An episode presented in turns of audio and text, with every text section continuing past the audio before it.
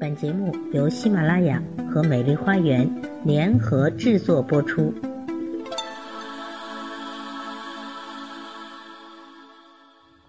大家好，欢迎来到美丽的心灵花园，我是心理咨询师张霞，欢迎大家关注我的微信公众号“美丽花园心理咨询”。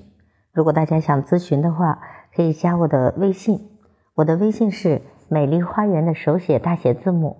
也就是大写的 M L H Y 加数字一二三四五六七八九，我的 QQ 是二五零七幺幺四二零幺，咨询收费，听众咨询可以享受最高优惠。好，今天咱们分享的内容是亲子教育的内容，有七件事最好爸爸来教，因为爸爸教比妈妈教要好。在孩子人生的开始阶段。第一次当爸爸的男人常常会手足无措。在韩剧《请回答一九八八》中，爸爸对女儿的一番话让人印象深刻。他说：“爸爸也不是从出生就开始当爸爸，爸爸也是第一次当爸爸。每位父亲都在用不同的方式去符合那个身份，而最终成为一名合格的爸爸。”这总是需要不断的学习。爸爸们常常觉得妈妈带好娃更靠谱，放弃了孩子一起成长的机会。其实教育孩子很多事情，爸爸做起来的效果要比妈妈好得多。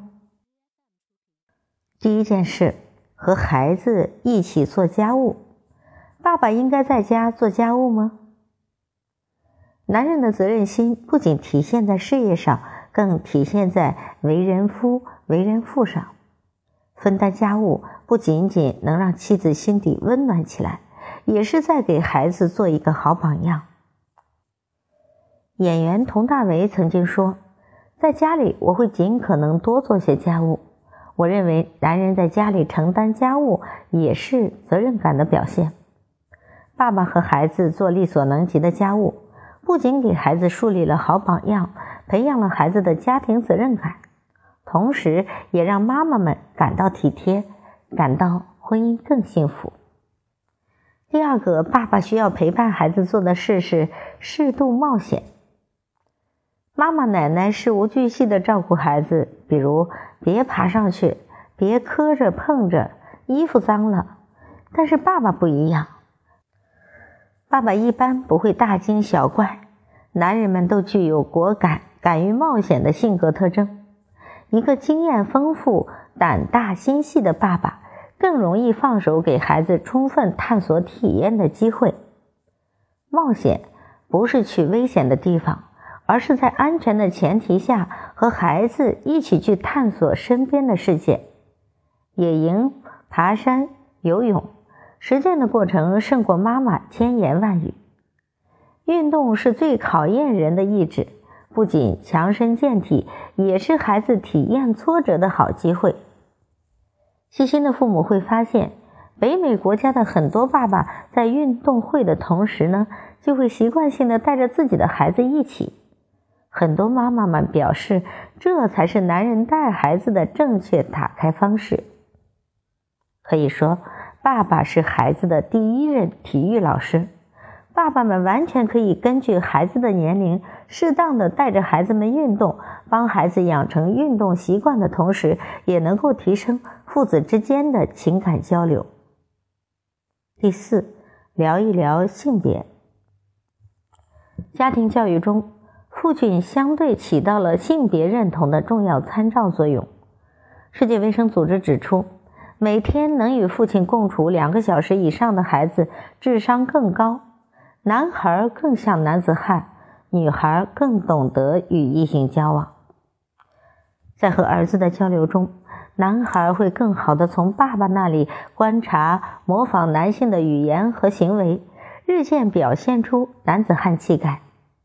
和女儿的交流中，可以让女儿从小接触到良好的且明确的男性榜样，分清男女之间的差异，更有利于培养女孩的女性气质。第五个事儿是讲规则。一般来说，大多数妈妈们可能会将各种问题诉诸情感关系，爸爸则偏向讨论逻辑和规则。著名的心理学家弗洛姆认为，父亲的世界是法律和秩序的世界，是纪律的世界。对于小孩子来说，规则是非常重要的。长辈容易溺爱，妈妈容易心软，常常会导致很多规则的多变性。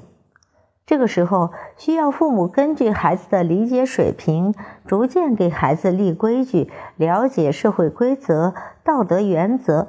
风俗习惯以及行为规范，事实证明，执行一致的规则是孩子愿意遵守的。